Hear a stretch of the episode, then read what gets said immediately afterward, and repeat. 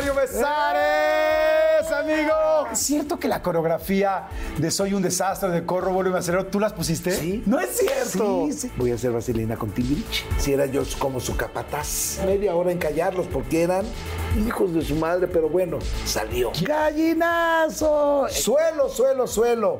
Patito, patito. Pompa, pompa y a volar, que son los, pas- los pasos básicos. Son los básicos, o sea, o sea, son los cuatro básicos de lo... Me lo hacía bailar seis, siete veces. Entonces inventé la muerte del gallinazo como la muerte del cisne. Y entonces pensaba yo hacía como casi todo eso. Ya para entonces ya eran como las 3, 4 de la mañana.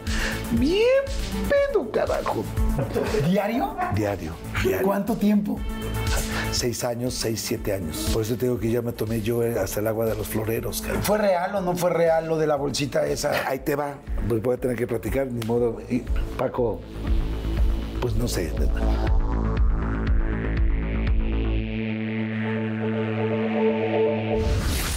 Hola, ¿qué tal? ¿Cómo están? Pues bueno, un capítulo más, eh, un capítulo que he estado esperando desde hace mucho tiempo porque eh, admiro, quiero, hemos, nos hemos hecho una buena, una buena amistad, pero además porque hay un chorro de cosas de este personaje que ustedes conocen y quieren que no saben de él. Muchas cosas, de muchos estudios, de mucho trabajo, de mucha carrera, de muchas tablas, un chorro de cosas. Por supuesto, conductor, evidentemente, por supuesto, actor, eh, bailarín, eh, director, productor, ahora youtuber también con su canal. Y hablo de Mayito Mario Besares, amigo. ¡Qué bárbaro!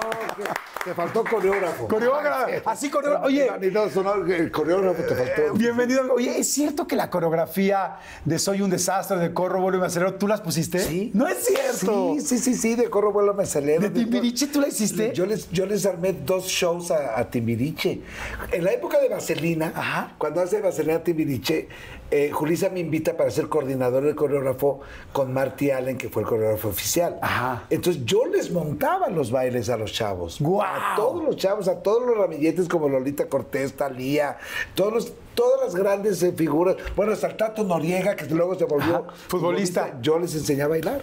O sea que entonces lo que vemos de corro, vuelo y me acelero. para estar con. Ese es ¿Tú mi- le hiciste? Sí, pues. Ay, supuesto amigo, te he bailado mucho, ¿eh? Digo, soy feo, Sí, sí. pero te he bailado Pero, mucho. pero bastante, bastante. Oigan, pues bienvenidos a todos, bienvenidos. Este, espero que le estén pasando muy bien. Esta es una plática, como ya les dije, que tenía muchas ganas de hacer. Acompáñenos, tómense algo con nosotros. Este, me dices que tú ya no tomas, mi querido Dejé de Mayito. tomar, amigo. Es que yo me tomé hasta la- el agua de los floreros, papá. Sí. Yo era muy pedote, la verdad. ¿Sí? Sí, sí, sí, sí, cómo no. Entonces tengo 12 años que dejé de tomar. 12 años. Pero fue así de la noche a la mañana. Yo dije, yo iba a dejar de fumar porque mi voz, mi voz parece como perro cansado ladrando toda la noche en la azotea. y entonces me hacía mucho, mucho daño el cigarro y fumaba. Ok. Siempre fumaba yo las mitades de los cigarros y lo tiraba, pero fumaba mucho. ¿Por qué la mitad? No sé, fue una costumbre que tuve yo con Paco, fíjate. Toda la vida aprendimos a, agarrar un cigarro y estar fumando y, e inconscientemente... ¿A la mitad? Pase a apagar. Y al ratito agarrábamos... Lo que era tener, lo que es tener dinero, cabrón. O sea, yo luego estábamos bien briagos y agarrábamos las mitades a ver qué buscabas para, para fumártelo, Chihuahua. Para aprender. Sí, sí, porque ya se habían acabado todos los cigarros, Chihuahua. entonces hace 12 años. Hace 12 años, un 2000, un do- empezando el 2009, yo le digo a mi mujer, sabes que tengo muy lastimada la garganta, no podía emitir ningún agudo. Le- sí, no, hombre, qué pues, esperanza. Y despidiéndome del cigarro, agarré una guarapeta, pero de esas buenas, mano, pero de esas que... Dos botellas de tequila, porque era yo tequilero. Lógico, de toda la vida. Yo voy a cumplir 30 años con mi mujer. En el 2009, pues teníamos este veintitantos años de, de casados y el pleitazo por haber tomado. Me quedo en, la- en el cuarto de mis hijos, al otro día la oigo llorando, él estaba entreabierta la puerta porque se había encerrado, ab- abrió en la mañana, la oigo sollozar, me meto con ella, le digo, mi vida, ya, creo que ya estamos muy cansados para estas cosas, man. De verdad, de verdad, qué, qué desgaste, qué desgastante es estarnos peleando por un vicio. Digo, definitivamente voy a dejar de tomar, pero de, voy a intentar dejar, perdón, voy a dejar de fumar, voy a intentar dejar de tomar. No, soy una persona alcohólica. Claro. Sí, pero digo, independientemente, lo voy a intentar. Y como que me hizo la psicología inversa, decía, se me antojó un tequila, ah, pues tómatelo. La panacea, el que quiera dejar de tomar, la cerveza cero es lo mejor que hay, papacito de mi vida. ¿Así? Pero lo mejor que hay. ¿Por qué? Porque en este, en, tu cerebro lo, lo engañas. Claro. ¿Sí? Entonces te tomas una cerveza cero, como, con chelada, lo que tú quieras, una, dos, pum, pero solo así. Y como dices, ¿cómo dejaste de tomar? Pues cuatro huevos en la mañana, ocho huevos en la tarde Claro. y 32 huevos en la noche, ¿no?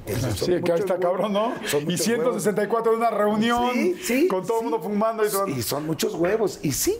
Pues salud por eso. salud por eso, con agua y con refresco de cola. Chulada. Salud, salud, salud. Oye, pues qué padre, qué padre tenerte aquí, qué padre poder platicar de tantas cosas. A ver, entonces, son cinco hermanos, ¿no? Somos cinco hermanos. Eh, sí. Lamentablemente fallece eh, Rodolfo. Rodríguez, que era el Calixto de Cachún Cachún. Calixto de Cachún Cachún Rara, yo no sabía que era tu hermano. Sí, sí, sí, sí, mi hermano. Es mayor, ¿no? Era mayor, ¿no? Es el primero, el primero de los de la, de la dinastía. Eh, Yo le decía a mi medio hermano porque me llegaba como por aquí, yo era chaparrito, chaparrito. Entonces, él se pone el Rodolfo Rodríguez y yo me pongo Mario Besares. No porque por los apellidos, sino que Mario Rodríguez, hay 4 millones Claro. 600 mil personas que se llaman Mario Mario, Rodríguez. Rodríguez. Y Mario Besares somos 10 o 12 y somos familia. Entonces yo, yo me pongo el Mario Besares y por eso no, no, este, no ligaban que éramos hermanos. ¿Quién, este, ¿Quién te pone el mallito? Paco. Él fue el primero que te decía sí. mallito, no te decían mallito chavito, No, nada. nada, me, este, me decían, hijo de la tío, vas a ver cuando vas. no, fíjate que fue muy chistoso porque te voy a platicar la anécdota del Mallito.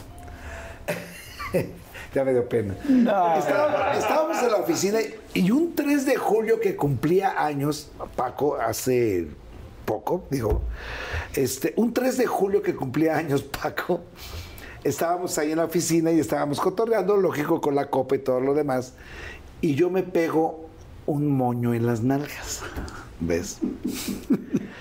Entonces está toda la banda, estaba Tony Flores y este, muchos cuates ahí estábamos, con la que paz descanse Tony. Y entonces le digo, señor, le traigo su regalo. Entonces estaba él en su, en su escritorio y todo eso. Pues señor, este, la verdad me da pena enseñarle el regalo. No, bueno, enséñamelo. Es que es un regalo muy particular. Entonces, pues total, pues órale. Entonces me volteo y me desabrocho así los pantalones y toda la cosa. Y rájale, me bajo los pantalones y pues ya sabes, los Y nada más oigo, ¡ay, machito! Y todos, con mucho cariño. El moño, si el moño lo quiere quitar con los dientes, no hay problema. Y empezó con ese, el mallito. ¡Ay, mallito! ¡Ay, mallito! No, mallito. Y se quedó el mallito. ¿no? Ok, y de ahí nació el Nació mallito. el mallito, fíjate. No, pero es que fue, la- es que hubieras visto la cara de Paco que se puso rojo, rojo, rojo. Señor, felicidades. Y, luego, y me sé las mañanitas a puro pedo, pero ahorita no tengo ganas de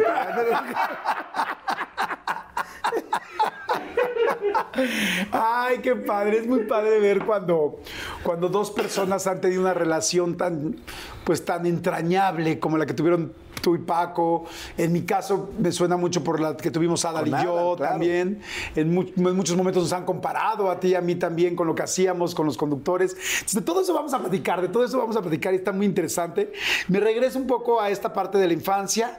Este, bueno, lamentablemente eh, más grande muere tu hermano Calixto cáncer linfático, muere mi hermano. que fue algo impactante, en el Impactante, medio, porque me acuerdo que en sí. esa época solamente Viridiana la Triste, que estaba en Cachún Cachún Rará, y, y tu hermano Y, Pa- y, este Rodolfo, sí. y mueren, y fue así como un impacto fuertísimo. Es ¿no? correcto, sí. Fíjate que este, todo el mundo semejaban y dijeron que murió de SIDA y que todo, hasta se atrevieron a decir gente que había muerto de SIDA. Y no es cierto. Mi hermano murió de un cáncer linfático. Ok. Desafortunadamente, mi hermano provocaba muchas este, piedras en los riñones y era, ya estaba para, para operación. Y afortunadamente encontramos un médico homeópata en Cuernavaca que le deshacía las piedras. Y cierta ocasión, pues empezó con los dolores y los dolores y eran los dolores y pensábamos que eran las piedras en los riñones, porque era totalmente toda esta parte de, de la, de lumbares. Y de repente el dolor lo dobló, le dije, no, ya, vamos a la chingada, vámonos a- al hospital, me lo llevé al hospital para que lo checaran y demás, y yo, Dios mío santo, ¿no? Ya estaba cundido en cáncer. Madre, qué fuerte. caray. Sí, entonces este, me da la noticia a mí, me dice, no le vayan a decir absolutamente nada de mis hermanos, a nadie, nada más díganselo a Mario, porque éramos uña y carne, o sea, éramos súper unidos. Imagínate el impacto, ¿no? Ahora sí que radiaciones y quimioterapias y cosas así, pero no, no, no aguantó y no salió. Y en el, 80, en el 92, 94 fallece mi hermano. Qué fuerte, caray. Pues lo siento mucho, porque bueno, lo sentimos todos mucho. Sí, sí. Y, y, tu papá muere antes, me imagino. Papá fallece cuando yo tenía 14 eh, años. En el 73 fallece papá. Tú a los 14 años. ¿Y cómo fue para ti, tan joven? Impactante. Porque fueron dos sustos primero de que se había puesto muy grave. Yo estaba en la secundaria, estaba en tercero de secundaria. Y este, Aquí en la Ciudad de México. En Ciudad de México, sí, vivíamos en Tlatelolco. Y este, entonces se pone una vez grave, oigo que suena el teléfono, contesta mi hermano Rodolfo, se levanta y se va. Y me dice mi hermana, oye, vamos a ver a papá. Y le digo, no, hombre, a ratitos ya está bien, hombre, ya no pasa nada, ya. No, es que tengo el presentimiento que pasó algo. Vamos, es que ahora le vamos. Agarramos el metro, nos fuimos al Seguro Social de ahí de, de, de Cuauhtémoc, en traumatología, y veo a dos tíos ahí en la entrada de traumatología, y se levantan y dice mi hermana, ¿qué hacen aquí? Y dice, los estábamos esperando para darles el pésame. No. Así como balde de agua fría, man, que dices, mira, todavía me pongo chinito. Yo me acuerdo que agarran a mi hermana porque empieza a gritar, desquiciada y todos la abrazan. Y yo me acuerdo que me pongo la capucha de la chamarra y me voy caminando sin pensar ni nada de otro y siento que me agarran y pues vamos con tu mamá, ¿no? pero yo estaba ido, yo estaba en shock. Y me daba mucho coraje que llegara la gente a darle el pésame a mi mamá, porque mi mamá se soltaba a llorar, ¿no? Entonces me daba mucho coraje ver a mi mamá. Entonces yo no lloro para que mi mamá no me viera llorar.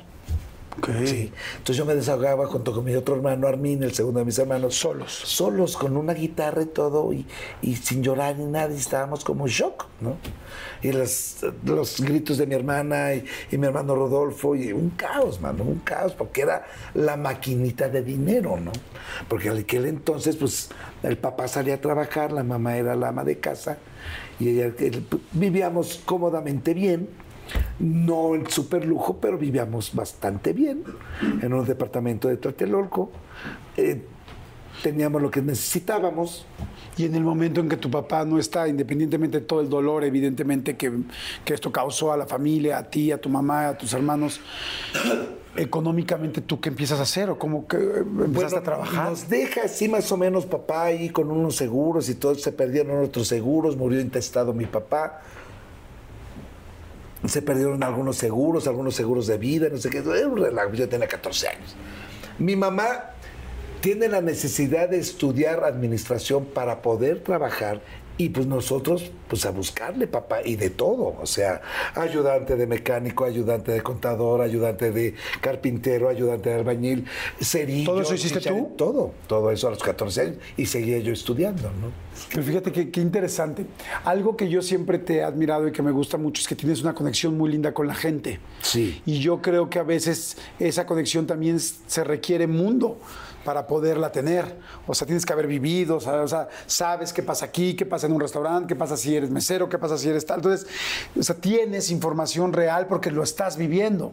Y yo creo que la gente que hemos podido vivir cosas así, que es una gran ventaja, pues puedes conectar más con todo el mundo porque pues entiendes todo. claro. Exactamente, entiendes más. Sí, sí, sí. Y de hecho, pues, la mayoría de mis compañeros y de los amigos pues vivían en el centro, vivían en la Guerrero, en la Estrella, en la Peralvillo. No porque nosotros fuéramos así unas personas acomodadas, pero pues las condiciones de vida, las, las condiciones familiares que existían en ese momento, ¿no? Oye, ahorita que me dijiste la Telolco, ¿no te, pasó, no, no te tocó el 68? Sí. No me digas. Sí, yo tenía. ¿Tú estabas ahí en Tlatelolco? Sí. Y curioso el caso, una semana antes hacen una manifestación en las tres culturas y ahí estábamos toda la bola de squinkles. Yo tenía nueve años, papá. Pero a nosotros nos detuvo un partidazo de fútbol ahí en el cuadro, pero genial, ¿no? En el cuadro. Eh, que nos, donde nos juntábamos, ah. porque eran cuadros. Lo dividían uno, dos y tres edificios, se hacía un cuadro. Entonces, imagínate la pelota ahí de, coladeritas y todo. Y estábamos, pero enfrascados en un partidazo, ¿no? Y vemos a los soldados con, con bayoneta calada pasar por ahí. Y entonces, pues mira, y subimos corriendo a la casa para decir, decirle a mi papá qué estaba pasando. Que había soldados en Tlatelolco. Y en ese momento, ¡faz!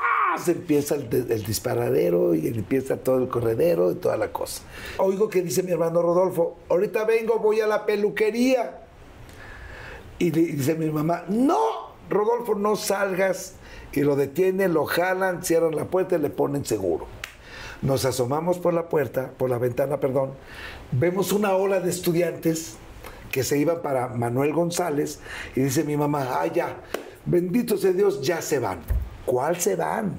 La ola se regresa porque estaban los tanques sobre Manuel González. Y se empiezan a meter a entradas y todo, y a tocar puertas. Y, y, dice papá, no le abran, no le abran a nadie, lo siento mucho, no se le abre a nadie. ¿Y oía los disparos? Oye, no, hombre, pero, una, pero, pero espérate, al querer este, tronar una lámpara, pues no le dieron y se va a la ventana de la casa y se incrusta con el, en el techo, un balazo. Estábamos nosotros en la sala y ¡pau! entra el balazo y el gritadero, ya sabrás, y vámonos al cubículo. Entonces eran tres recámaras con los dos baños, era un cubículo así, y pues cerramos todo y ahí nos quedamos. ¿Parados o al piso? Al piso. Todos en Pechoterra apagamos absolutamente todo y era... ¿Apagaron luces? Todo. Se apagaron luces, dice papá, nadie se mueve, y tocaban la puerta y ¿quién? gritaba mi papá. No, pues estoy buscando a Manuel, aquí no vive Manuel. Porque eran personas que estaban buscando estudiantes que se habían, que se habían metido al departamento. Entonces fue una noche, fue de seis y media de la tarde, de la tarde más o menos, hasta las diez de la noche, once de la noche. Y luego se oían balaceras aisladas y todo ese tipo de cosas. Me acuerdo que, ahorita me acordé muchísimo de la película Rojo Amanecer, sí. que precisamente todo pasa en el departamento y están en el piso y nada más escuchando todo lo que está sucediendo. Y, y oías así de que no, no, no, no, no disparen, son rateros, soy ratero, soy ratero. Y ¡poc! Y ya no se oía nada. ¡Wow, qué fuerte! Al otro día, ¿Cómo amaneciste exactamente decir eso? Sí, al otro día te cuenta que hubo guerra, ¿no? Entonces, eh, eh, nos manda mi mamá a las tres culturas para comprar leche y pan, porque ahí había una panadería. No, pues cuál, o sea, pues toda saqueada, ¿no? Y habían papeles y todos, y zapatos y credenciales y cuadernos, todos tirados, ¿ves? Qué fuerte, te ha tocado vivir cosas fuertes, muy ¿no? Muy fuertes, sí. O sea, por un lado tienes una ambivalencia, bueno, más bien tienes una ambivalencia muy especial en tu vida, porque has vivido cosas muy fuertes, la muerte de tu hermano, la muerte de tu papá, esto que me estás platicando ahorita de, de estar en Tlatelolco en ese momento este, y al mismo tiempo, bueno, por supuesto, la situación de, lo, de Paco Stanley, la cárcel, y al mismo tiempo todas las cosas divertidas, tu forma de ser, desde ahorita, porque también siempre te veo, digo, no te conozco ni vivo contigo, pero te veo, siempre nos vemos. No quieres, la verdad. Te voy a dar ¿Por qué no te has puesto moño? te voy a dar un regalo como el que le di Oye, ¿cómo entras a, al medio? Fíjate que analizando ya hace poco que, empiezo a analizar mi vida y mi carrera, siempre han sido por, por hocicón. Te lo juro. Yo entro al medio, mi hermano Rodolfo ya estaba metido en el medio haciendo obras de teatro y todo eso, ya era conocido en el medio artístico. Y teníamos amigos en el medio artístico y demás. Y en ese entonces se estaba presentando Vaselina en el Teatro Blanquita con Julissa y Ben Ibarra. Y Memo Méndez Martínez, su hermano Perico se iba a casar con Rocío Banquels. Y estaba buscando un, un suplente. Y yo de hocicón le digo, pues yo te suplo. ¿En serio? Sí.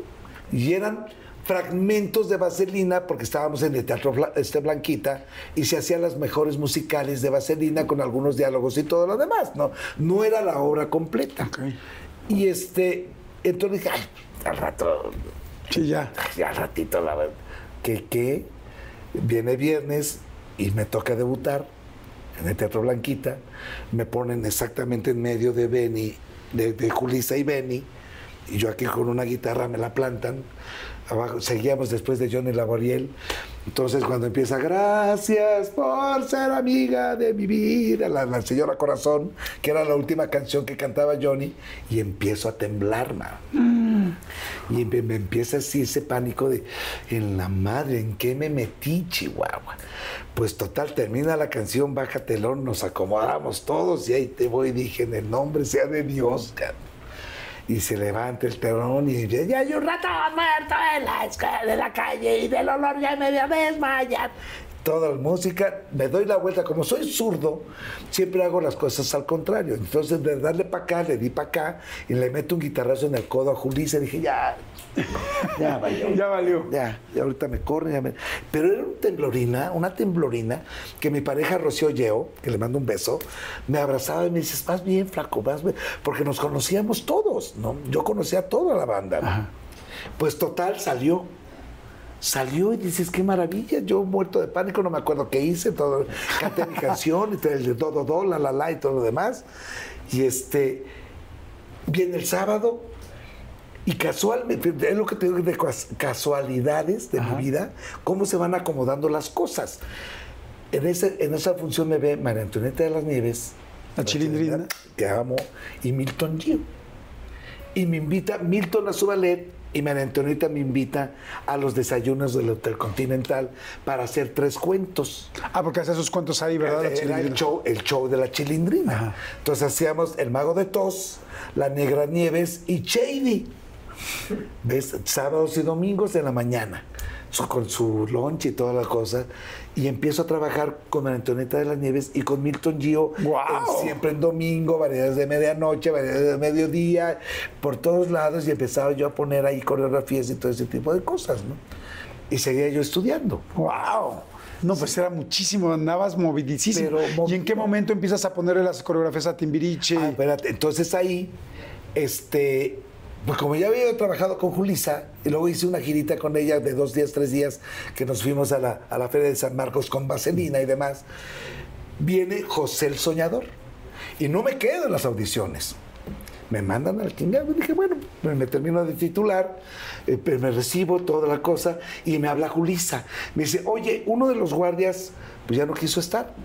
¿Te vienes? Le dije, sí. ¿Los guardias? Es que eran dos guardias que los que apresan, apresan a José el Soñador. Ah, ok, ok. Sí.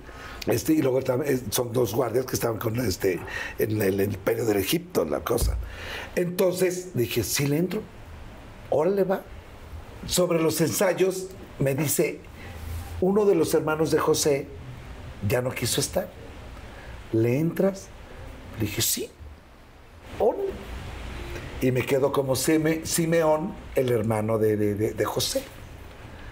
Y ahí me quedo con José el Soñador, que fue un trancazo, un exitazo. Sí, me acuerdo. Inauguramos los, los televiteatros, los primeros televiteatros, y era que la gente no se movía. O sea, eran dos funciones del- de, de martes a domingo, porque descansábamos los lunes.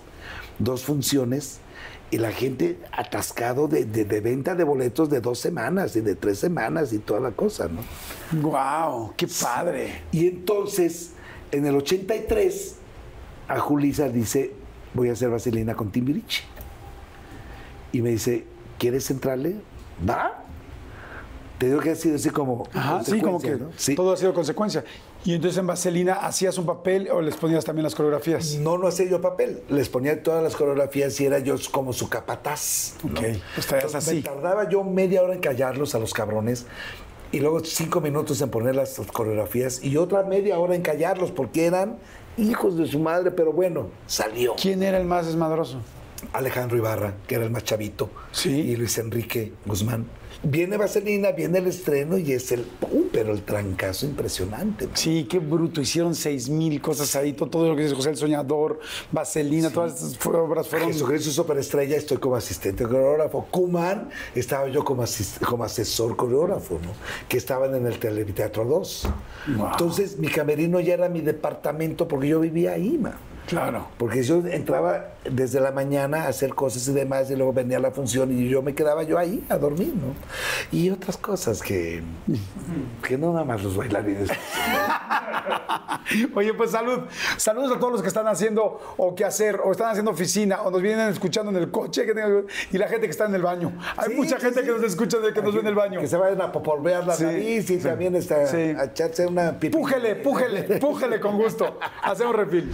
¿Cómo conoces a Paco Stanley? Este, con Paco fue. yo estaba haciendo TVO, estaba yo trabajando con Enrique Segoviano, que le mando un súper abrazo, queridísimo amigo. Con Anabel, que me invitan, que también fue otra circunstancia. Porque Julisa se vuelve productora de telenovelas y me invita a hacer telenovelas por parte de producción y me dio algunos papelitos y demás. Y nuestra directora era Betty Sheridan. Y Betty, con la única persona que se llevó muy bien, fue conmigo. Entonces yo capoteaba porque yo era el rompetensiones del foro. Porque Betty era muy especial, entonces ponía de malas a todo mundo y yo decía una broma y todo el mundo se reía y ya, o sea, este, pues, nos relajábamos y toda la cosa. Me acuerdo que a Betty le, le mis nalgas. ¿Ah, sí? Sí, entonces estábamos de, de, de- de locación en Tabasco y estábamos ahí, y duramos tres meses de locación y yo andaba con mi short, pues estaba yo buenísimo, no tienes idea. Entonces estaba yo con un shortcito, playera sin manga y toda la cosa, con mi tabla, ya sabrás, de productor y toda la cosa y demás, más bien de asistente de, de producción. Entonces gritaba Betty, ¡Nalga time! Y ahí te iba a ir Mario, llegaba yo al camión, se bajaba y empezaba.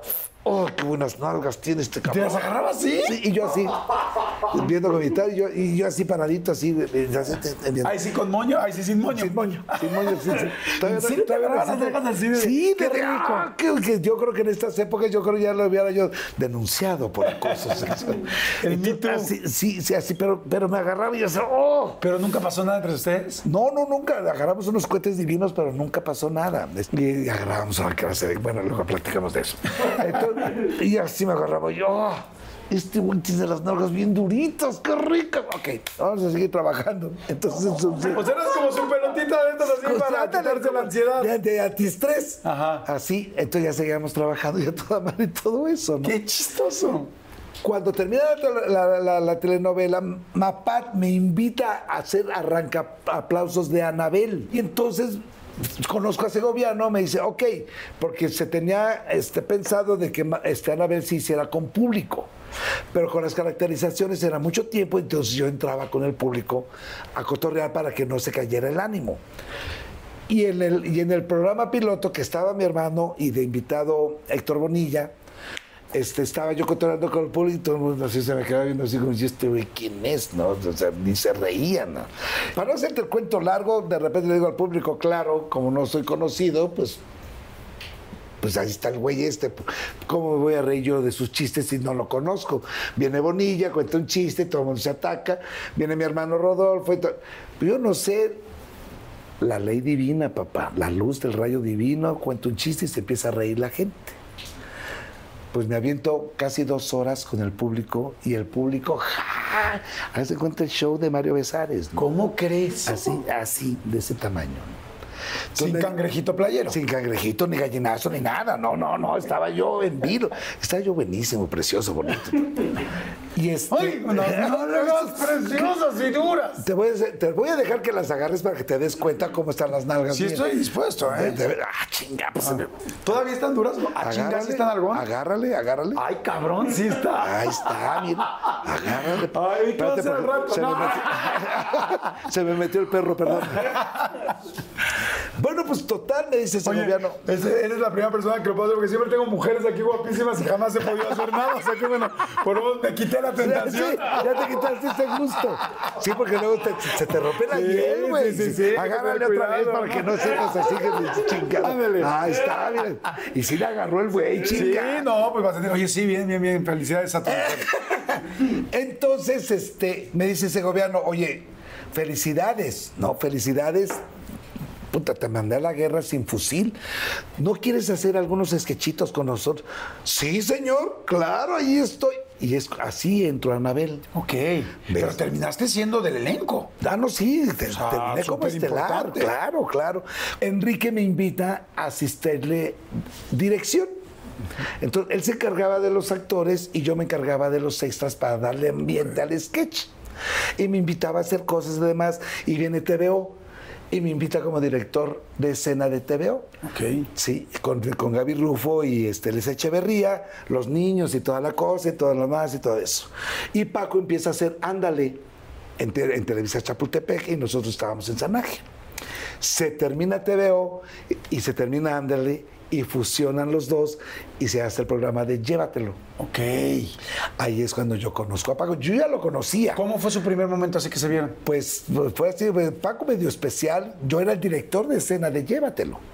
Entonces yo tenía que poner todos los concursos para toda la familia y demás. Y, yo, ¿Y dirigirlo a él? Y dirigirlo a él, y, pero con pinzas, porque era así de que... Y de repente le decía a ese gobierno, este muchacho me encanta cómo, cómo trabaja es el único que se mueve, es el único que está activo, porque yo en el programa, era un programa en vivo, y estaba yo al lado de las cámaras y yo diciéndole, principalmente a Paco, porque Gaby ya, pues, ya sabía cómo estaba, porque ya habíamos trabajado en TVO, y ya sabía más o menos la mecánica de los concursos. Pero a Paco lo tenía, yo le gritaba, no, no, no, no, para acá de ese lado, y le encantó mi manera de trabajar y me invita a hacer un tenorio okay. en el Teatro Ferrocarrilero. Y seguimos trabajando en Llévatelo y todo lo demás y todo eso, y de repente, ¡pum! se acaba Llévatelo. Y el señor Azcárraga le dice, hazte un programa ya de ya, pero necesito gente nueva. Y es cuando me dice, ¿quieres estar conmigo? Sigues dirigiendo escena, pero te voy a empezar a dar juego para cotorrear y jugar y hacer y tornar, porque me gusta mucho tu manera de ser. Ah, pues ok. Él no te agarraba las nalgas. Todavía no estaba el regalo. No, Ah. Eso fue especial. No, espérate, Uno no las entrega el primer día, ¿no? ¿Tú crees que ahorita porque somos amigos? Porque ya nos Porque ya nos conocemos. conocemos de atrás tiempo. Oye, ¿y entonces qué? Y es cuando viene el primer Pácatelas. Y empiezo yo a dirigir la escena, montaba yo todo lo, lo- lo- era en vivo, y ahora que musical, y que viene un invitado, entonces yo le entregaba yo tarjetas a Paco. Oye, va a venir fulano, este, Shakira, y acaba de sacar su último. Yo, yo le daba la información como tú a Adal, Exacto, exacto. Está vida. bien interesante eso, porque yo no sabía que hacías todo eso. Sí, es lo mismo mucho de lo que eh, hacía yo. Completamente. Entonces, oye, viene fulano de tal, viene el equipo de tal y tal, todo eso y demás. Y hay recados, entonces la, la, este, la, la Bajaba por los recados y recibíamos recados y todo eso. Pero Pácatelas se, se asocian Marco Flavio Cruz y Luis de Llano con Paco. Sí. Entonces me dice Paco, tú te le dice a Marco Flavio y a, y a Luis, él es mi director de cabecera, él es mi director de escena y vamos a jugar y toda la cosa y todo lo. Ok, pues a toda más. Y es cuando ya me trajea, me pongo mi traje y toda la cosa y empiezo a hacer pequeñas participaciones con Paco. Y de repente Marco Flavio trae una, una canción que se llama El Gallinero de Ramírez, que es el, el original Gallinazo. Ok. ¡Gallinazo! Eso lo adopta Paco. Y empiezo a hacer, nos íbamos con corte comerciales con esa música y yo me ponía a hacer como estupideces y todo, y me aventaba y se empezaba a reír. Paco me dice, eres un idiota, no puedes ser. eres O sea, ponían idiota". esa canción solamente para salir para irnos a corte comercial. Sí. Ajá. Y Sí. tú empezabas. Y yo empezaba a moverle y hacía y ta, ta, ta, y juraba y me aventaba yo, porque en ese entonces estaba yo buenísimo. Entonces, y, ese, y empieza, él empieza a hacer los pasos, ¿sí?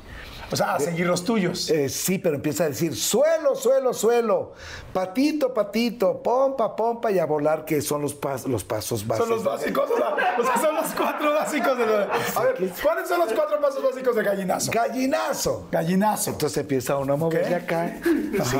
empiezas a aventarle de lado y ya cuando viene la ametralladora dice suelo, suelo, te avientas y empiezas a hacer como a, picar, ¿sí? luego dices patito, te volteas y de estás haciendo pa- patito para aplanar la, tierra, luego pompa, pompa, te levantas y, como estaba yo pompón y todo, entonces empiezas a mover y a volar. Volar. Y el cabrón me lo hacía bailar seis, siete veces. Entonces yo Sí, sí, terminaba. sí. Me acuerdo que ya cuando estabas muerto, Con los labios morados. "Gallinazo". Entonces inventé la muerte del gallinazo como la muerte del cisne. Y entonces pensaba yo siempre. Porque dije, no, yo no me voy a levantar, güey. ¿sí? Siete, ocho. Luego más cuando estábamos más crudos que la vida. Porque él decía, ahora sí nos pusimos a leer, ¿verdad? Claro, nos pusimos a leer, este, pues fueron cinco tomos y era la, la verdad, eran cinco tomos. Cinco, cinco botellas. Exactamente. No sé, cada vez que decían cinco tomos Sí, eran cinco nos botellas. pusimos leye y leye y leye, ¿no? Y traía una pinche ojo acá y el otro aquí, caray. Y a bailar el gallinazo le decía, no, espérate tantito, caray. No, no, Oye, no, no. ahí se hicieron, ahí se empezaron a ser muy amigos. Y empezamos a, a- a coordinarnos y a entendernos con la mirada. Entonces, aquí está muy, muy mal, este, de- está deteriorado o está denigrado la palabra patiño, porque piensan que, la pal- que el patiño es el que te maltratan y que te ponen en la madre y que te denigras y, y por qué te dejas hacer es no. Dentro de una pareja hay un víctima y un victimario. Llámese Tintán y su canal Marcelo, Viruta y Capulina, Pompinilacho, ¿cuántas parejas? El, el gordo y el flaco, ¿sí? ¿Cuántas parejas te gustan? Sí, Jordi y Adal, Claro. vaya, ¿sí? Entonces, el patiño es, es, es, es como el estratega del, del- del fútbol. Yo te pongo el balón para que tú metas gol, papacito de mi vida.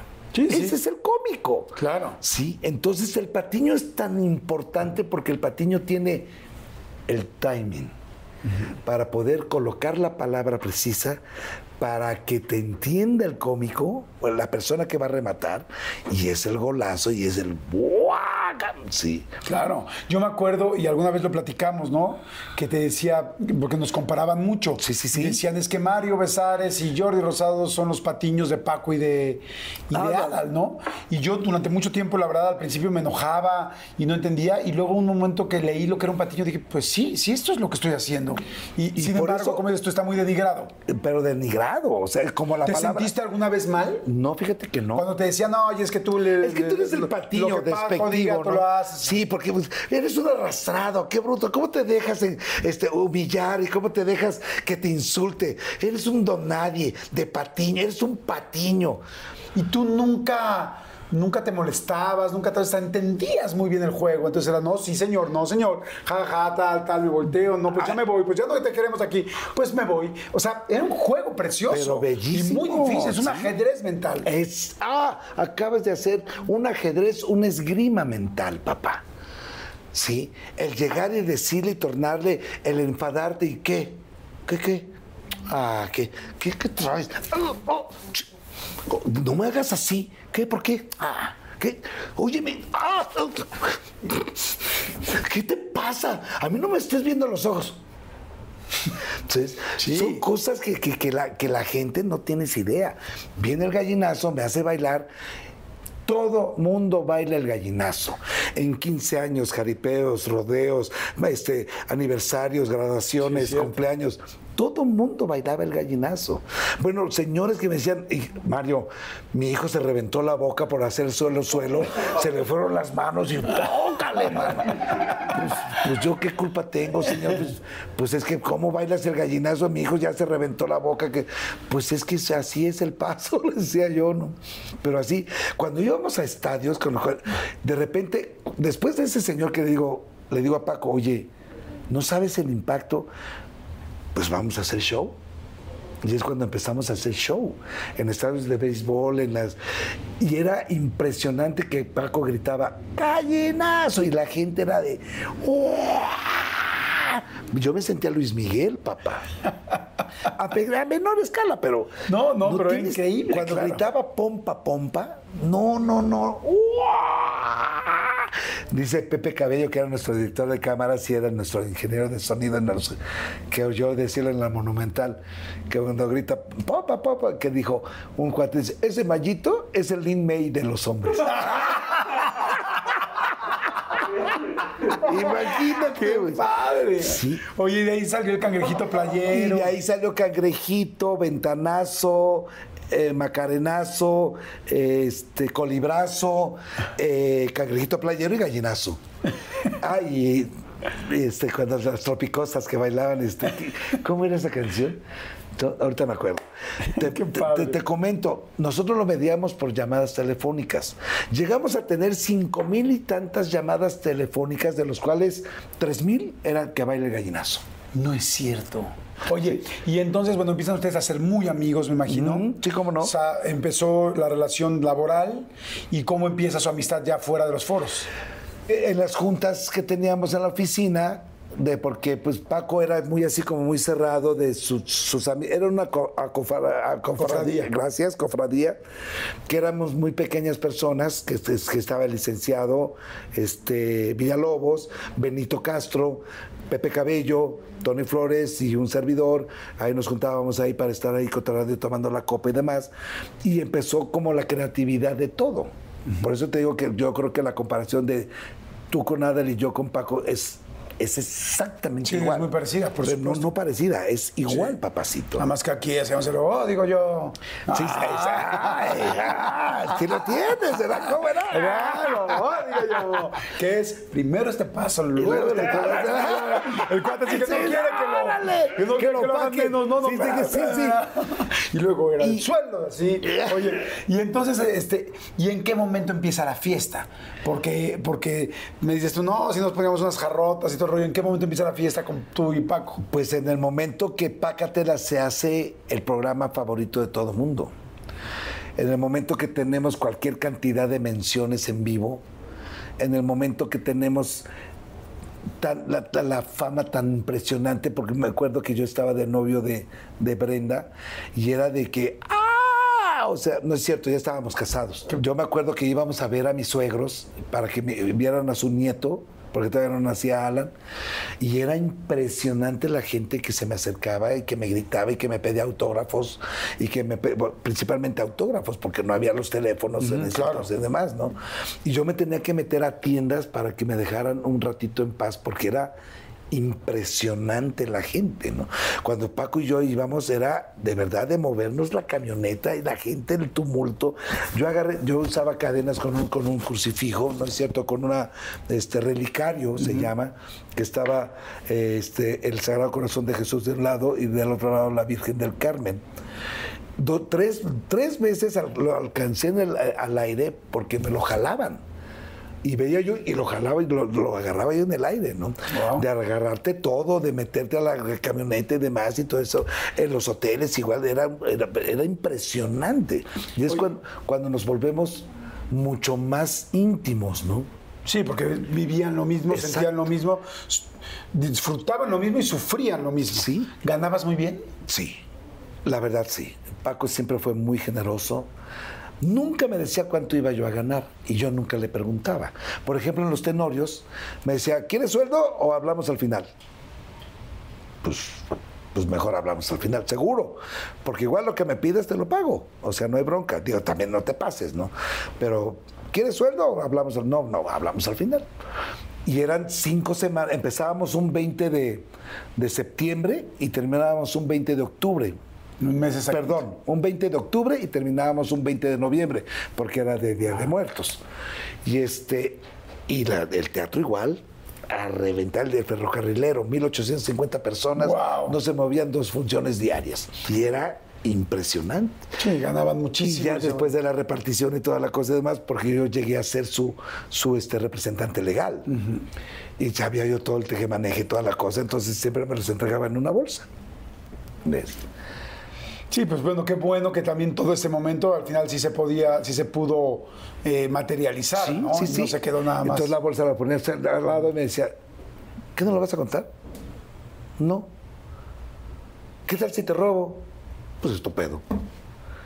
¿De verdad no lo vas a contar? ¿Y para qué, Paco? Ya sé cuánto me vas a dar. Ay, no más. ¿En serio no lo vas a contar? No, bueno, no sé qué me- cuánto me vas a dar, pero sé que me vas a dar muy bien. Porque ah, primero en soy, ti. soy tu representante real, legal. Acuérdate del regalo que te di hace tiempo. Claro. Pero entonces llegamos a ser, llegué a ser su director de cabecera. No había nadie que lo dirigiera más que yo. En las presentaciones, en los certámenes, en los premios, cuando aparecía Paco, yo estaba siempre a su lado entregando tarjetas y haciendo y quitándole y moviéndole. Y ahorita nos vamos a comerciales. Siempre, todo el tiempo fui su director. En comerciales, todo el tiempo fui su director. Y acabando eh, lo que tuvieran de trabajo, se iban a la fiesta. No fiesta, nos quedábamos en la oficina. No, no éramos fiesteros de rumba, ya, qué buena onda, no. Éramos unas personas que hacíamos oficina, pero eso sí, nos quedábamos Chupando. 18 horas, 20 horas chupando en la oficina, ¿no? ¿Qué, qué tomaban? Todo. Hasta el pulso nos tomábamos, qué bruto. Tú tequilero. No, ahí te va. Te voy a decir así una pequeña dosis. Empezábamos, un día que el domingo descansábamos, descansaba. Ah, el domingo descansaban de chupar. Sí, sí, porque teníamos que atender a la familia. Claro. ¿sí? Entonces el lunes nos veíamos y decía, vamos a desayunar, ya cuando estábamos en TV Azteca. Sí, vamos a desayunar. Ah, pues vamos a desayunar. Ahí teníamos nuestros lugares de desayuno y toda la cosa. Chelita, ah, pues una chela. Nos reventábamos dos chelitas en el desayuno, toda madre y todo eso. Nos íbamos a la oficina y de repente como a las 2, 3 de la tarde, vámonos a comer. Ah, pues vámonos a comer. ¿El programa ya había pasado? Ya había pasado porque era en la mañana. Creo que era a las 8 de la mañana, una cosa así, 10 para las 8. Eran dos horas. Entonces nos íbamos a comer un martini. Pues un martini. Yo martini seco y el martini dulce. Tres y tres. Comemos. Comemos con la chelita. Un, ah, no, un chinchón con chinchón. O sea, anís dulce con anís seco. Órale, pues sí, para que tres y tres. ¿eh? Ya nos empalagó whisky. Ah, pues whisky. Unos cuatro whiskitos en el restaurante. Camino a la oficina, ya íbamos medios prendidones. No mames. ¿Cómo ustedes no toman así? Sí, no. Ya llevaban dos, 14 chupes. ya lle- llevamos prendidones, entonces Paco hablaba a la oficina y decía, a ver, una de etiqueta negra, whisky, un apletón dorado, tequila para Mario, herradura, reposado, este, un coñac, sí, medallón, y un ¿Ves? Nos sentábamos a platicar, él en su escritorio, yo me reventaba la botella de, de ¿De tequila? tequila, él se reventaba su, su botella de whisky, ¿ves? solo, así para papá. Y luego empezábamos a capachanear el apletón, el vivoroba y terminábamos con el coñac. Entonces le bajábamos las mitades y todo eso, ya para entonces ya eran como las 3, 4 de la mañana. Bien pedo, carajo. ¿Diario? Diario. No mames. ¿Cuánto tiempo?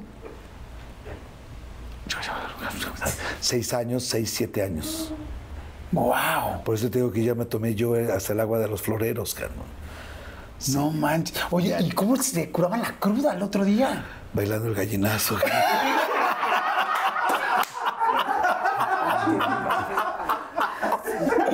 No. Sacaba yo todo ahí, carajo, no tienes idea. Sí. Pero también ya estaban muy acostumbrados la- también, o sea, espérate, aguantaban no, la, la cruda, ahí te va. Le gritábamos a nuestro asistente, ¡bombón! ¡Un suero! Y era un tanto así de viboroba con un tanto así de pedialite. Gogul, gogul, gogul, gogul, gogul. Otro. Gogul, gogul. Gallinazo. A sacar el pedialite y el vodka, la chingada. Y entonces. ¿Nunca vamos- vomitaste después de lo no, gallinazo? fíjate que no tengo, tengo buena, buen estómago. Tengo buen estómago. Y después de ahí, vamos a desayunar. ¿Y otra vez? Dos chelitas, dos chelitas. ¡Wow! Sí, así era nuestro, nuestro comportamiento de ritmo de vida. Oye, ¿también había muchas mujeres o no? Nah, No. No, no, no, no. De eso que dicen que éramos mujeriegos o que. Bueno, él era un poquito mujeriego, sí. Pero él hacía sus cosas, él se iba de la oficina y se iba a, a su casa, a su departamento y toda la cosa. Y nosotros, Pepe Cabello y yo, nos quedábamos trabajando. Entonces ya aquel güey ya pues ya era de recién bañado, llegaba bien. no se vayan, no se vayan, les quiero comentar algo. Y a nosotros así de. "Ah". pero no, no, no. Así que digas, ay, qué bruto, no. No, para nada. Oye, ¿y si había drogas o no? Muy de vez en cuando. Sí que te puedo decir muy de vez en cuando. ¿no? O sea, el asunto era el chupe. Sí, no, no, el, el chiste era chupar, eh, olvídate, ¿no? Ya cuando estábamos muy, pero muy, muy, muy madreados, entonces le decías, pues órale, pues un chiquitín y para alivianarte, ¿no? Oye, ¿y fue real o no fue real lo de la bolsita esa? Esa pinche bolsa, no, no, no. Es que, a ver, voy a poner en contexto a la gente. En teoría, en uno de los programas, no sé si fue en Gallinazo o no, que salió una, bo- una bolsita y, o, o algo, no tengo idea porque yo ni siquiera lo he visto, y decía, no, sí se salió una grapa o un, pues sí, No, una grapa, yo creo que era como cuatro onzas, no friegues. Pues era un pinche bultote así, espérame tantito que yo lo tenía. Es que esa, esa anécdota, no sé si que la tenga que platicar, Chihuahua, pero pues yo te... Digo, no soy artículo de fe y no soy ni, ni, ni monedita de oro para que me quieran creer. No era droga, definitivamente. Digo, porque además si hubiera sido, pues ya acabas de decir, si nos dábamos de repente un jalón, o sea, como que en realidad, ¿cuál sería la diferencia si estaba dentro de la oficina o se hubiera caído en la bolsa? Exactamente, O sea, digo, no era droga, no era droga, ¿por qué? Porque era era una, bo- era una bolsita de Kleenex con una cajita de cerillos, de esos de las de- que quedaban en los restaurantes, hoteles y la fregada. Ese traje, ahí te va, pues voy a tener que platicar, ni modo. Y Paco, pues no sé. Estábamos trabajando en Disco O Ya en no Tijuana. exclusividad, ya está. Sí, sí, ¿verdad? Ya. Estábamos trabajando en Disco sí, en, en Tijuana, y estábamos cantando el popurrí de rock and roll. Entonces en esa pista había una mujer, oh my God, no, no, no tienes idea, el mujerón, vestida de blanco de piel, con unas botas, y estaba buenísima, buenísima medio güera. Me bajo yo a mesa de- con los clientes para darles el micrófono para que cantaran el popurrí de rock. Llego con la güera, le pongo el micrófono, no quiere cantar, nada más hizo así como que, pues dije, pues no, pues entonces me le acerco y nos damos un kiko. Y el público, ¡oh! ¿Ves? Entonces me subo a la pista y me dice, Paco, esa es mía, pendejo, ¿eh? esa es mía. No, no te metas con lo mío, pendejo, ¿eh? La chinga. Porque estábamos coñaqueando también. Ya Pero él también la acaba de conocer. Sí, no, no la conocíamos. No la conocíamos. Y le dije, ay, tíratela, a mí me vale madre. Me vale madre. Ni canta. No, no cantan. Entonces hacemos el, el clásico concurso del piropo, la subimos a ella, a otras tres chavas, cuatro chavas más, y nosotros decíamos, no, ay, con esa longaniza y unas tortillas, ay, qué buena estás y toda la cosa, ¿no? Pues va ganando la güera, güey. Sí, ganó la pinche güera. Y dice Paco, pues, de repremio es un beso mío. Y se prenden, güey. No, hasta le tocó la campanilla, güey. Y la gente, ¡oh! Y yo empiezo, beso, ve otro, otro. Y la- el público, ¡oh! Sí, pues tú también apoyando a tu amigo. Sí, ¿no? pues, Ah, hubiera hecho lo mismo. la. Entonces se vuelven a prender, güey. ¡pa! Pero pinche besote, güey. Dije, no, hasta a mí se me antojó. Dije, beso de tres. Y este, pues total, termina el show. Nos vamos al camerino, seguimos coñaqueando y se, eh, pues, empapados en sudor, se peina Paco y dice, pues ojalá tenga unas amiguitas, güey, nos vamos y la chingada, ¿ok? Sale el asistente y dice, ya está aquí la señorita, hazla pasar, hazla pasar. Y llega y dice, hola Paco, ¿qué tal? ¿Cómo estás? No. Qué gusto. Así hizo. Así hizo. Así hizo. Ese- No. Y Yo digo, Y tú cierra la boca, güey, cierra la boca. Y yo me empiezo a reír. Haz de, haz de cuenta. ¿Te acuerdas de, de la película de Jim Carrey que besa algo? Es que creo que es el detective ay, que hasta, con la ándale, que hasta con la bomba de, de, de desagüe y la chingada y todo eso, quitándose el beso y todo, y se le queda viendo Paco y me empiezo a reír, cabrón. Y Por eso no quería cantar.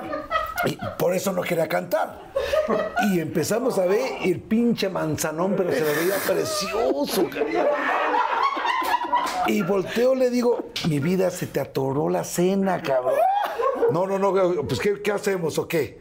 ¿Qué hacemos? Vámonos de fiesta, ¿no? Y dice Paco, no, nos tenemos que levantar bien temprano porque el avión sale a las 7 de la mañana. Le digo, no.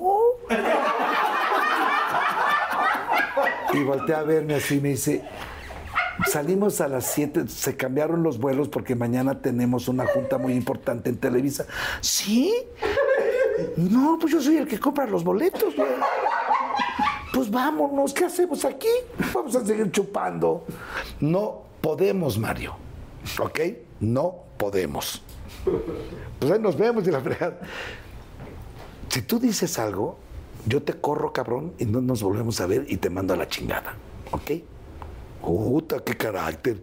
Ches besotes allá y luego todavía te pones aquí. Ya, aquí no pasó nada y vámonos. Hasta el pedo se le bajó, cabrón.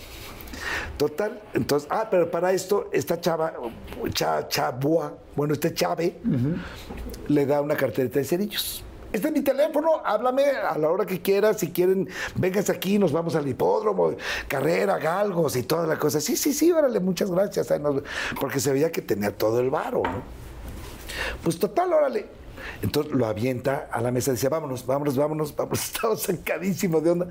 Entonces agarró la carterita de cerillos y me la meto al saco. ¿Ok? Nos vamos. Y pasó, y pasaron dos meses, tres meses, y me vuelvo a poner el mismo traje que tenía yo en ese entonces, ¿ok? Y este, porque, pues, digo, independientemente no puedes ir a lavar los trajes todos los días porque se te echan a perder. Entonces lo, lo dejas que se seque, lo pones ahí a toda madre y todo eso.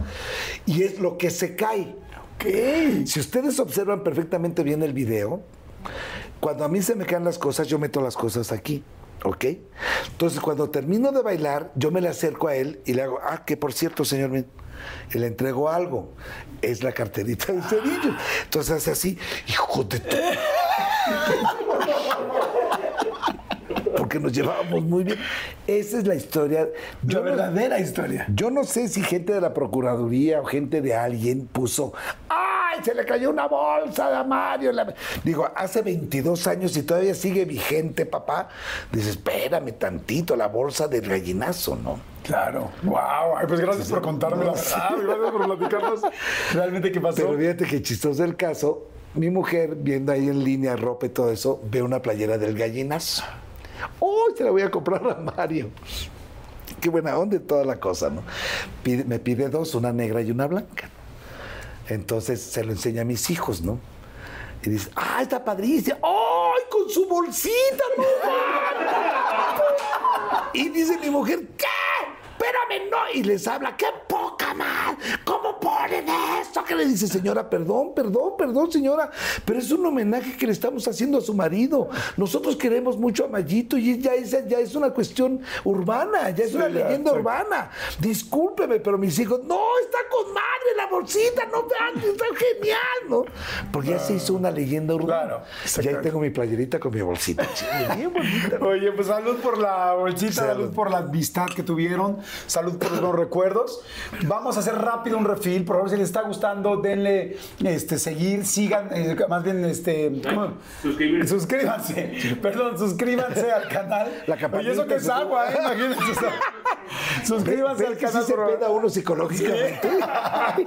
Suscríbanse al canal, activen la campanita y ahorita regresamos y me platicas de ese, de ese día tan fuerte donde, don- don- No, sí, donde sí, sí, pasó sí estuvo, Paco, sí ¿no? estuvo muy pesado. No, no, regresen, no regresen. Bien, no se vayan. Iba a decir, no le cambia porque está en televisión. Este, me decías que una vez en un avión hicieron una posada. Es que éramos, digo, viajábamos en primera clase y agarramos una clase de cohete, no sé, no me acuerdo ni dónde íbamos.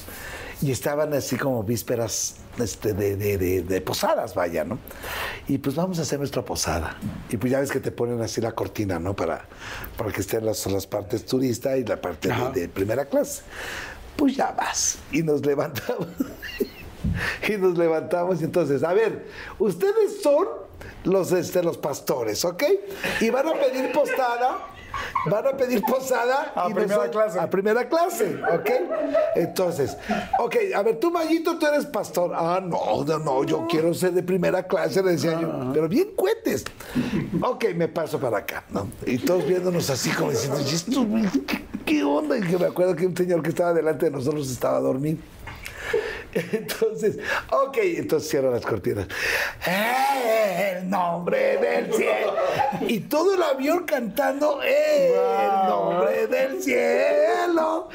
Y entonces el otro, aquí no es mesón, siga nadie. Y, Pues total de entre santos, pero. Y empezamos, y la gente estaba atacada de risa y aplaudiendo toda la cosa padrísimo. Pero para esto, pues ya nos sentamos nosotros y ya sabes, reina de nosotros. Y el señor que estaba adelante, ya, con una ta, ta, ta, ta, ta, no dejan dormir. ¿Qué es este vuelo? Que no, a mí, yo no, a mí me vale gorro, quiénes sean ustedes y todos. Y nos quedamos así. Entonces volteamos y que ya se enojó. No paramos de reírnos, man. Eh, Bueno, tan es así que, salió el piloto y dijo, señor, discúlpenos, es que venimos también nosotros atacados de risa, estamos de... No, me vale, estaba enojadísimo el señor. Y le decía yo,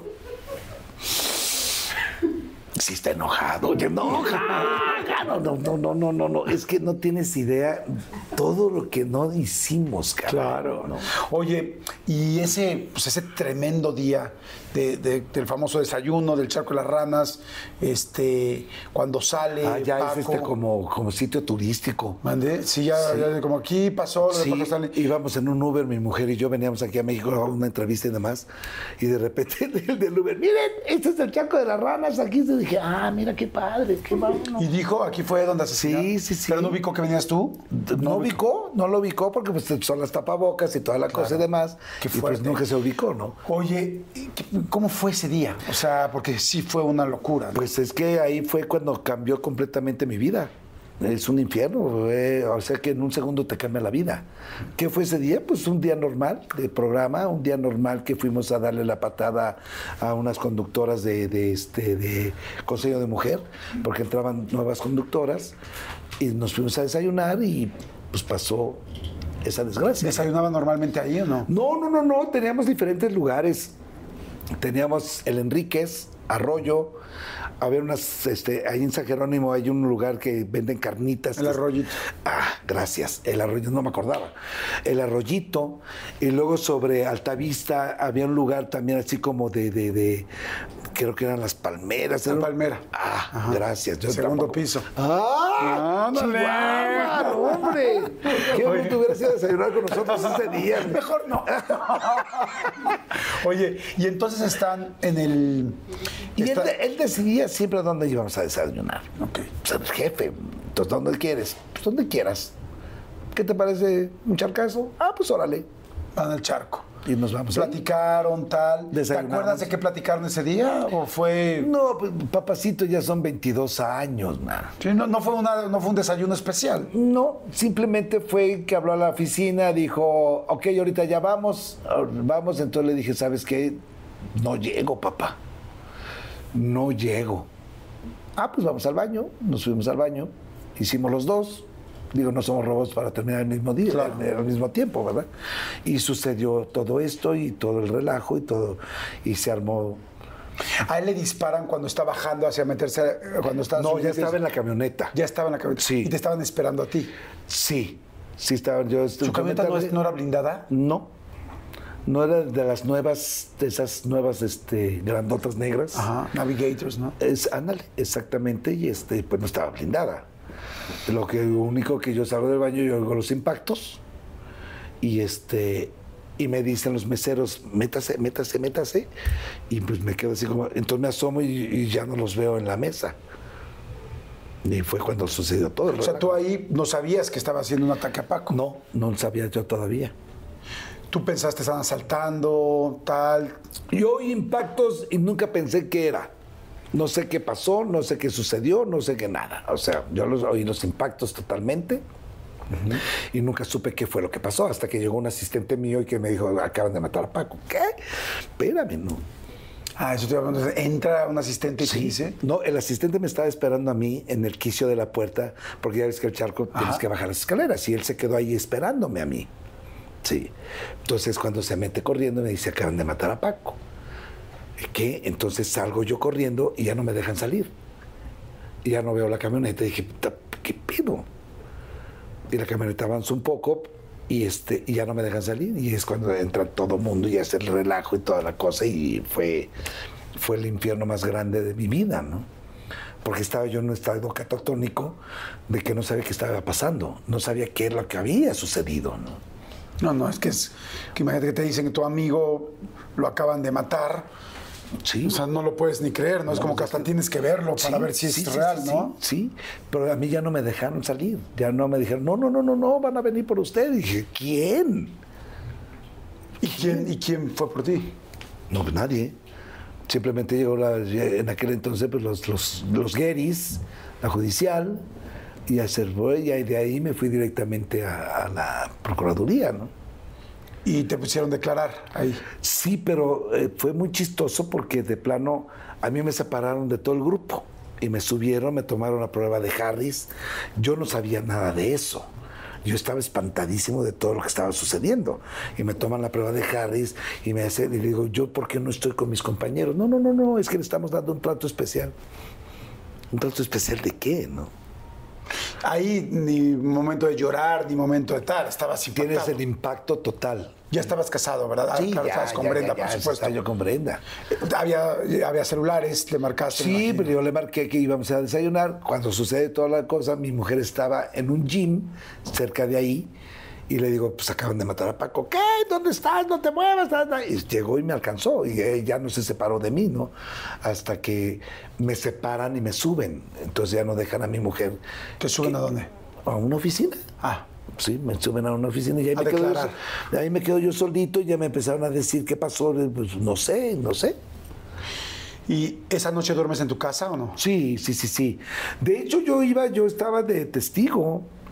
Yo no sé ni cuándo fue que, que me pusieron como presunto culpable, ¿no?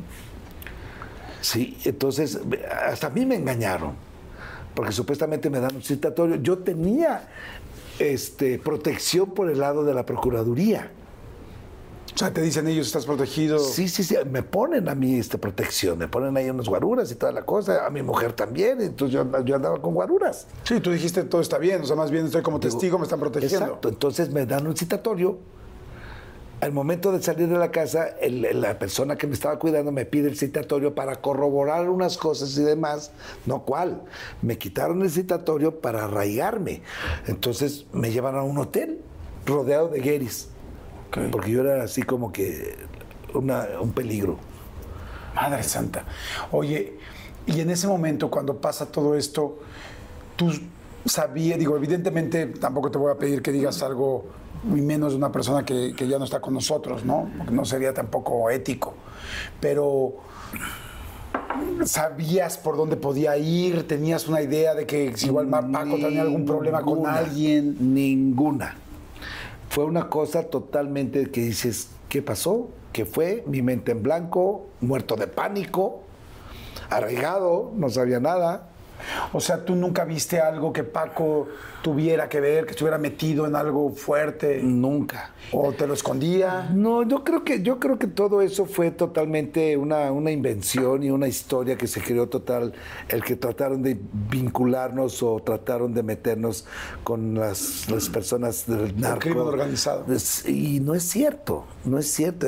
Paco era una persona totalmente transparente, Paco era una persona, no vendía nada, no era una persona que era este, un dealer o algo, o que se dedicara, que porque estaba metido en nexos. No es cierto, o sea, de verdad no es cierto.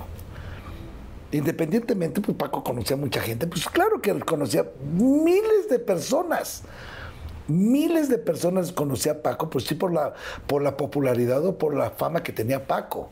Pero no es que estuviera involucrado de, ¿no? Entonces te llevan al hotel y en el hotel tú no sabes qué pasa. Pediste un abogado, un abogado. No, pues de- supuestamente yo tenía un abogado que era este abogado de Paco y mío, y de repente el abogado se dedica a, a cuidar al hijo de Paco, a Paquito, y él me dice, ¿sabes qué? Yo ya no voy a ser tu abogado. Y dice, espérame, ¿cómo me haces eso, no? Y en medio de estos días. Exactamente. Entonces desfilaron abogados como no tienes idea. Pero miles de abogados desfilaron a verme y demás y todo. Y, todo el mundo me decía, declárate culpable. Y digo, pero ¿por qué me voy a declarar culpable de una cosa que yo no fui? No, no, y algo así, de este No, no te preocupes. No, no, no. Tú declárate y yo en una semana te saco. No manches. Ajá. No. Si no declarándote, ¿cuánto tiempo estuviste? Un año y medio. Sí. Este, ¿Cómo fue con tu esposa toda esta situación? Pues mi esposa fue muy clara, llegó ya cuando me, me- me dictan auto de formal prisión, que ha sido el único auto que me he ganado. Ay, no me digas eso, qué horrible. Entonces me dice mi, mi mujer, dime con quién estoy casada. Dime por favor qué onda. Dime qué tienes que ver tú con esto. Pues nada, mi vida. De verdad, o sea, yo soy una persona completamente transparente y te miro a los ojos y soy una persona que duerme y que soy feliz. ¿Por qué? Porque yo soy una persona que no tiene nada que ver con nada de esto, ¿no? Yo no conozco una persona que, que lo carcoma el- la culpabilidad o el cargo de todo eso que si yo hubiera tenido algo que ver, ¿me explicó? Claro. No, bueno, además por algo los declararon inocentes, ¿no? Más bien el asunto fue Sí. ese año y medio Que, que- Fueron dos años, Como hay muchísimos presuntos culpables que no lo son. Exacto. O sea, digo, tan claro es que pues nunca volvieron a tener ningún problema. Ninguno. El asunto es el año y medio que estuvieron allá adentro, Sí, ¿no? sí, sí. No, y los abogadazos, porque mi esposa fue la que, que- que consiguió a- que llegaron a la, ahí al arraigo, perdón, por una, este, una recomendación de un tío de Brenda, que son Zeta Pasquel. Y dice, pues recíbanlos, hablen con ellos y toda la cosa, y, a y Brenda decide tomarlos como abogados. Y él decide invitar a, Marcos Castillejos, mi otro abogado, para colitigar con él, porque Marcos Castillejos no colitigaba con nadie. Y bendito Dios, se dio tanto, se dio cuenta de, de- la injusticia que se estaba cometiendo, que colitiga con mi, con otro licenciado, este, eh, Guillermo Pasquel, y es cuando sale todo el relajo, ¿no? Y es cuando se dan cuenta de que todo lo que inventaron, todo lo que trataban de culparme, todas las cuestiones porque fueron careos y demás y todo eso, no existía nada. ¿Cómo te sentías tú personalmente con el asunto de la fama, el abrazo, la gente, el gallinazo, todo lo que platicamos? Y de repente el tú eres culpable, tú tal, y que la gente, ¿cómo te sentías tú? Decías, capaz que están pensando que yo lo puse, porque Ah. eso era- esa era la supuesta idea, ¿no? Es que Mario Besares puso a Paco Stanley y por eso él se fue y se metió al baño. ¿Y, y cómo te sentías tú sabiendo que, era, que no era real, pero que toda la gente estaba pensando eso, anímicamente? Fíjate que yo nunca pensé que la gente pensara eso. Creo que hicieron ese plan para que la gente se volteara conmigo y me hiciera el culpable o el villano más grande del mundo, y fue al contrario. Sabían de nuestra esencia, o, mi esencia, o nuestra esencia, y todos como que me adoptaron. Sí te puedo decir que, ok, te lo puedes poner en un, en porcentaje, el 90% sabe perfectamente bien que yo no tengo absolutamente nada que ver, ¿sí? Un 5% piensa que yo fui, que yo lo puse, que yo hice toda la cosa, ¿no? Y el otro 5% le vale madre, o sea... Te puedo asegurar ese porcentaje porque lo he vivido, porque lo estoy viviendo, porque es lo que me pasa. Las señoras me adoptaron, ay, Mayito, no, Mayito, porque a mí me iban a visitar donde estaba yo adentro. Me llevaban comida, era como la pieza del mes, o sea, todos los, todas las visitas de todos los reclusos y demás iban a verme y a decirme, no es cierto, tú no eres de este lugar, no es cierto, tú no te perteneces aquí, no es, o sea, y te das cuenta de eso, ¿no? Claro. que dices que la gente, la gente se volcó conmigo a, a defenderme, ¿no? Se hicieron marchas este, provocadas por mi madre, estuvieron ahí afuera de nosotros, se hicieron un grupo de señoras que me llevaban de comer, sí. Entonces, siempre Te sentías muy, muy acobijado por la gente, muy cobijado perdón, por la gente. sí. Hubo un momento cuando de repente dicen, pues sí te vas a quedar auto de formar prisión este, el tiempo que se haya dictado en ese momento. Dijiste, ay cabrón, eso se me salió de las manos, nunca pensé que llegáramos aquí. No porque mis abogados siempre me adiestraron con eso. A mí me dijeron, tú dedícate a estar bien allá adentro que nosotros nos vamos a dedicar a trabajar aquí afuera. Pórtate bien, cuídate y no te preocupes, porque nosotros vamos a trabajar aquí afuera. Y así fue, ¿no? así fue. O sea, sabías que podía pasar eso y sabías que ibas a salir. Sí, sí, sí, sí. ¿Nunca tuviste miedo de quedarte? No, nunca. Nunca, nunca, nunca. Siempre tuve la convicción y siempre tuve la, la, la, el- la sapiencia de que yo iba a salir, ¿no? ¿Ya tenías hijos? Ya los dos. Yo dejé a uno de casi cinco años y el otro casi de un año. El de cinco empezaba a entender un poco. Fue el que más se la pasó mal. Mucho mal, pero mal, mal, mal, porque yo hablaba con ellos en la noche, eh, todos los días bajaba, a mí no me dejaban, a mí no me dejaron ir a la, a la población. Siempre estuve en un lugar donde están todos los servidores públicos que tienen agremiados ahí, eh, agraviados más bien, y que no los pueden sacar a la población porque los matan. Entonces estábamos en una zona, en un edificio que se llama CBO, C- CB, no, CBC, C- C- COC, Centro de Observación y Clasificación, que es ahí donde te toman todos los test y, y test y, este, y, y exámenes, Pruebas, y, pruebas y demás, y es cuando deciden a qué dormitorio te mandan. Y yo me quedé ahí. junto con todos los servidores públicos. Y entonces yo bajaba a las 10 de la noche a hablar con mi familia.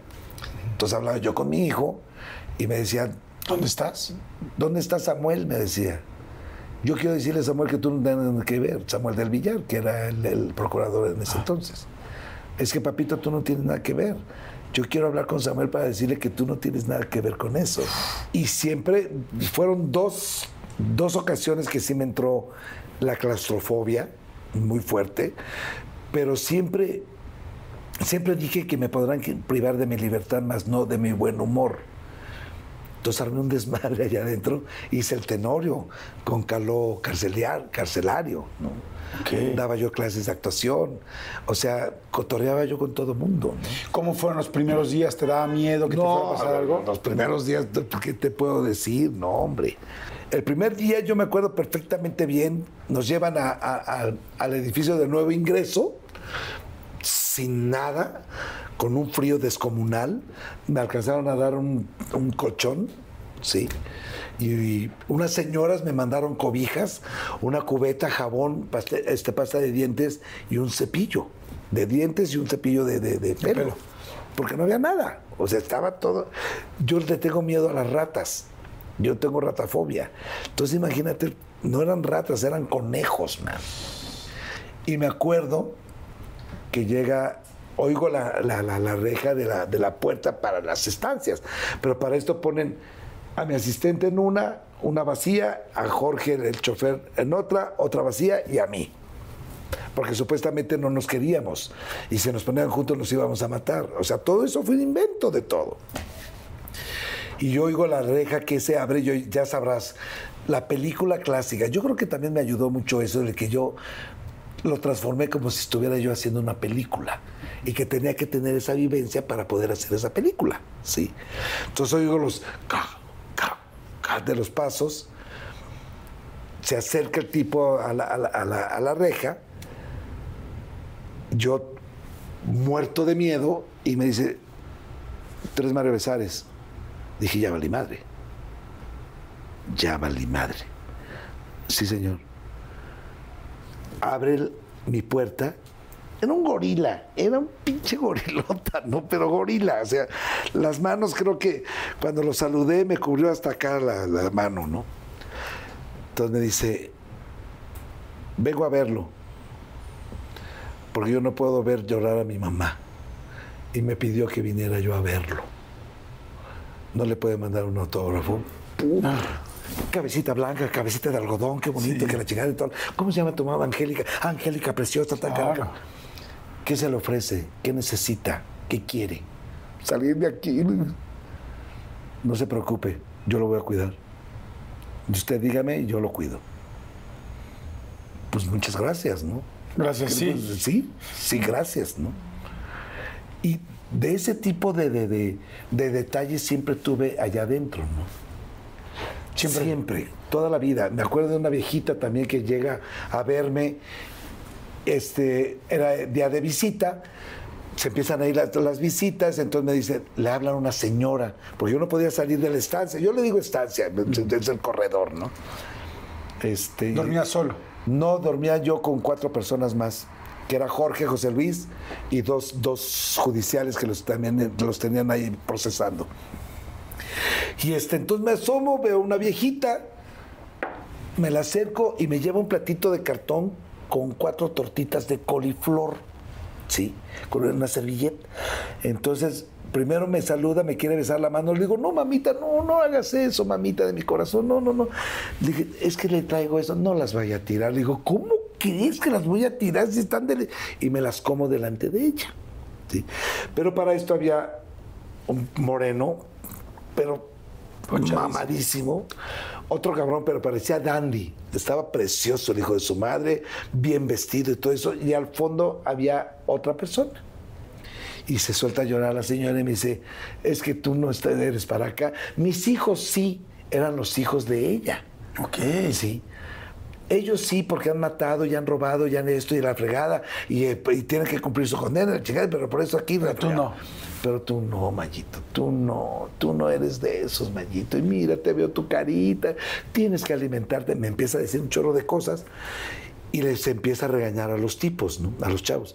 Y es la última vez y tienen que cuidar al señor Besares y quiero que vengan diario y que los, a ver qué se le ofrece al señor. Le dije, no te preocupes, ¿por qué no te vas al dormitorio 6, que era el dormitorio más fuerte y peligroso de- del reclusorio, ¿no? No, mamita, aquí estoy bien, no te preocupes, aquí me ellos te van a cuidar. No, mamita, aquí mira, aquí estoy. No me dejan. Yo tendría que pedir permiso y toda la cosa y demás. Y uno de los de los ahí internos, de los de ahí de los que les decíamos mostritos, ese pinche mañito, tú mataste el banco. Que le- Uy, se le fueron encima como Doberman. ¿Ah, sí? Pero como Doberman. O sea, ni siquiera te tiraban mala, o sea, ni No, siquiera te decían. Nada, o sea, yo no era... Y le ponen una recia y de repente lo veo que le pegan así en- dentro de la, de la reja y dice, pídele perdón a Mayito, pídele perdón a Mayito. Perdóname, le dijo, no, ya suéltenlo, por favor, ya suéltenlo, mano, ya.